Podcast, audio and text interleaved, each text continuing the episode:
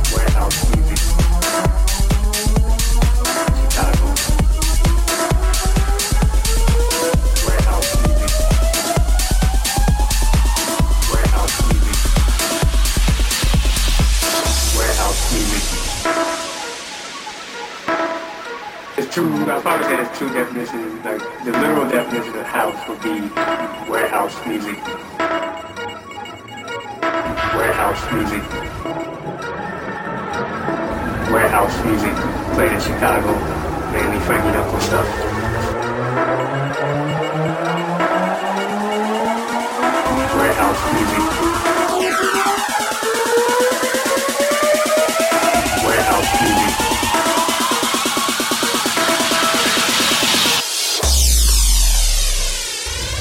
music played in Chicago, mainly Frankie Knuckles stuff.